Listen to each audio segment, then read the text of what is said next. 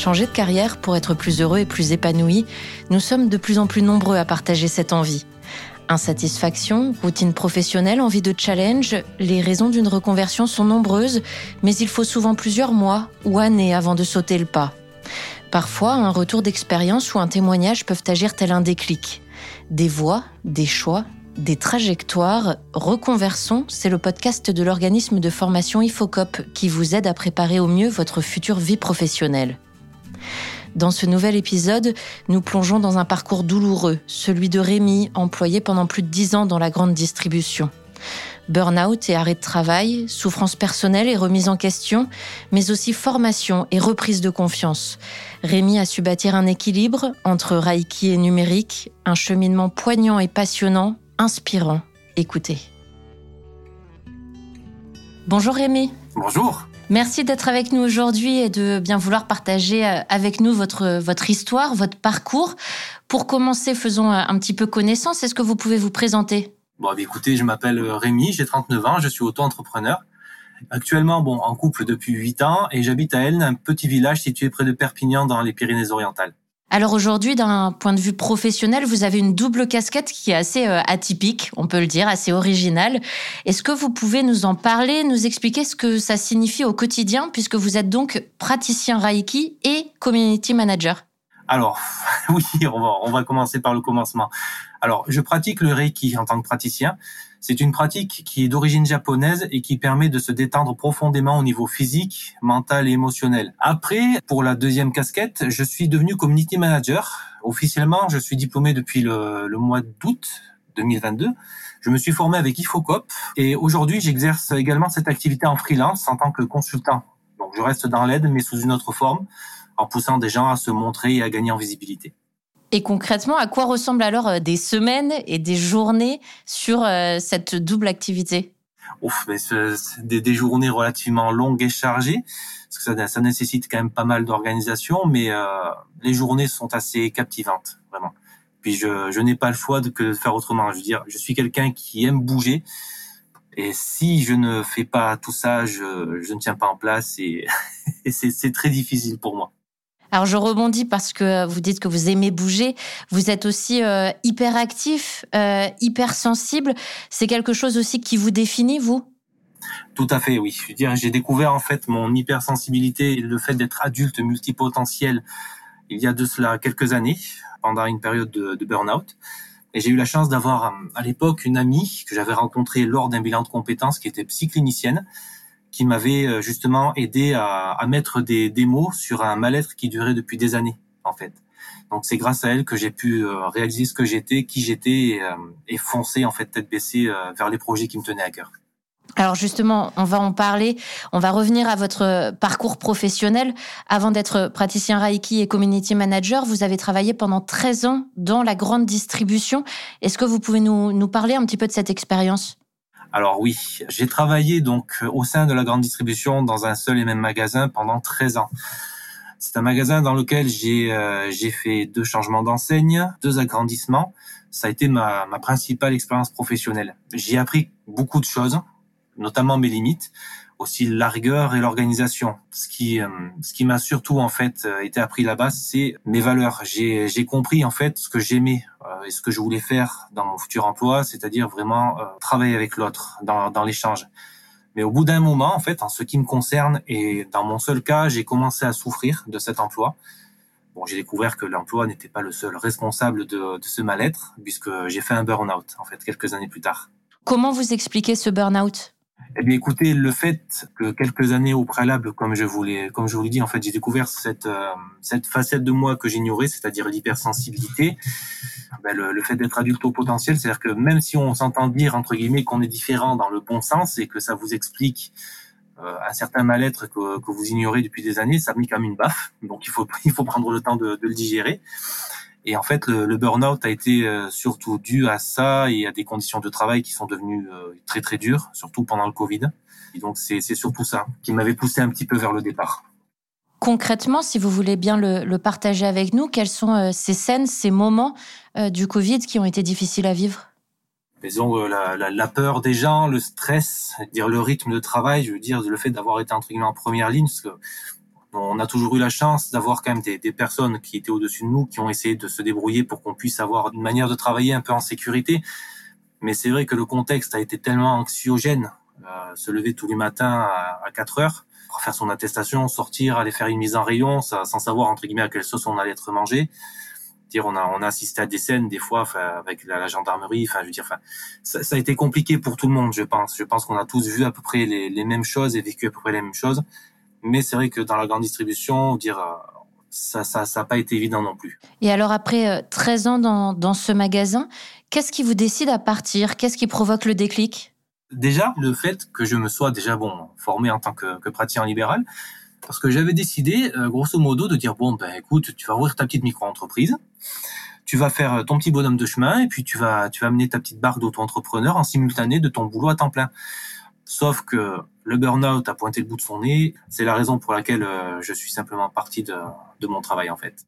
Et dans quelle étape psychologique on est quand on prend cette décision? Pour être tout à fait franc, quand on a fait la même chose pendant 13 ans, et je parle pour mon cas de figure, personnellement, j'étais, euh, j'avais perdu toute confiance en moi euh, au point que j'arrivais presque plus à me regarder dans, dans une glace. En fait, je, je, ne croyais plus en mes aptitudes à faire autre chose que ça. Même physiquement, hein, je veux dire, j'ai mis à peu près six mois pour m'en pour m'en remettre. Vraiment, il m'a fallu un certain temps pour récupérer. Mais petit à petit, en fait, en mettant certains outils en place, euh, notamment ben, ceux que j'avais euh, mis en place pour aider les autres avec le Reiki, j'ai pu reprendre en fait confiance et conscience de mes valeurs, de mes besoins, et j'ai pu recommencer à avancer.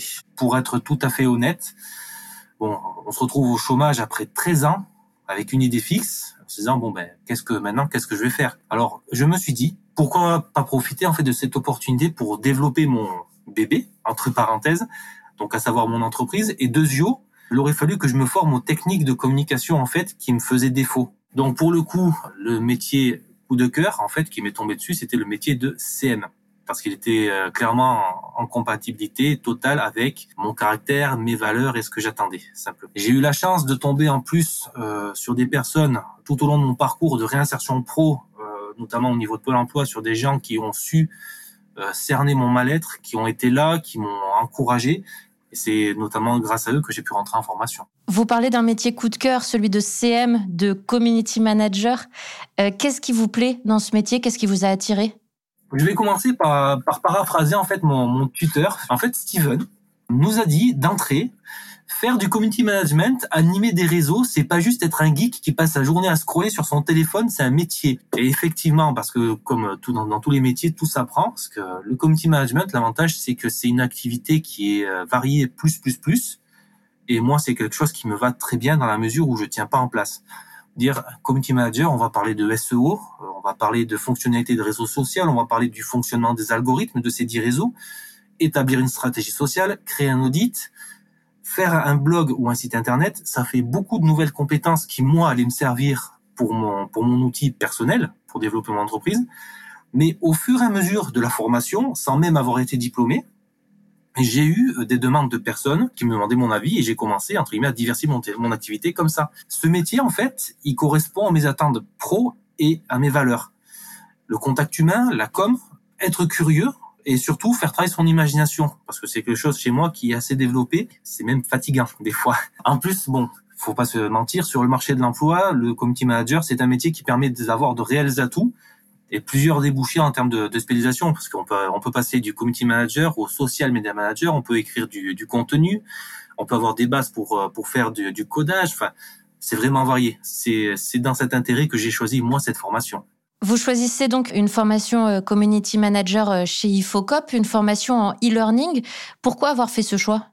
Écoutez, euh, on va pas se mentir. La première raison, en fait, de mon choix, c'est que l'Ifocop, quand j'ai voulu trouver ma formation idéale, était le seul organisme qui proposait un diplôme reconnu validé Bac plus 3, Bac plus 4 et éligible CPF en plus. Mon CPF, je n'y avais jamais touché, donc il était rempli.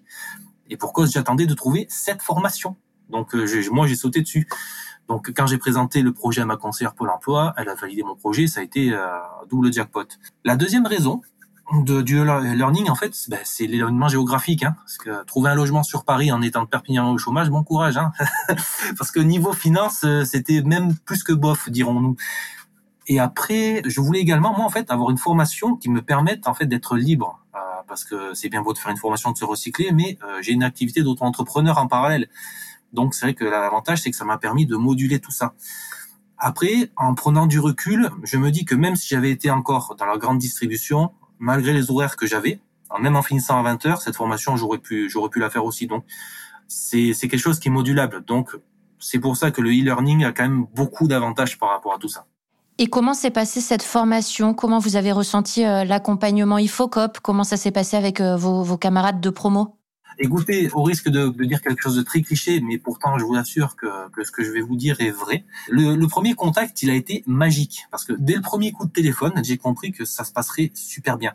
Quand j'ai rencontré ma session, euh, mes petits camarades de, classe, hein, au fur et à mesure des visios, qu'on a, on a organisé des cours entre nous, euh, j'ai trouvé des, des, amis, même presque une petite famille. On est tous aujourd'hui, on est toujours en contact sur le même groupe, euh, le groupe WhatsApp qu'on a créé au début de la formation, et tous les jours on se parle on échange, on, mais vraiment, on se parle tous les jours. On est aux quatre coins de la France, mais physiquement, j'en ai jamais vu aucun. Mais honnêtement, pour vous dire, pour la première fois, grâce à eux, je me suis senti à ma place, euh, respecté, écouté et surtout valorisé. Je j'étais plus le pimpin en fait euh, de la grande distrie euh, que je pensais être en fait. Je me suis redressé au sens propre du terme. Après, en ce qui concerne le tuteur, parce que on est dans la session, on a eu le tuteur, Steven, ce gars-là est royal. C'est un mec en or. Il est passionné, il est compétent. Après, comme tous les autres accompagnants, hein, je veux dire, et les consultants, la direction, même les services techniques, hein, je veux dire, en fait, mon accompagnement, il a été au top, véritablement, dans tous les sens du terme. Et donc, cette formation, vous pensez que ça a été une étape aussi euh, décisive dans euh, la reprise de confiance en vous?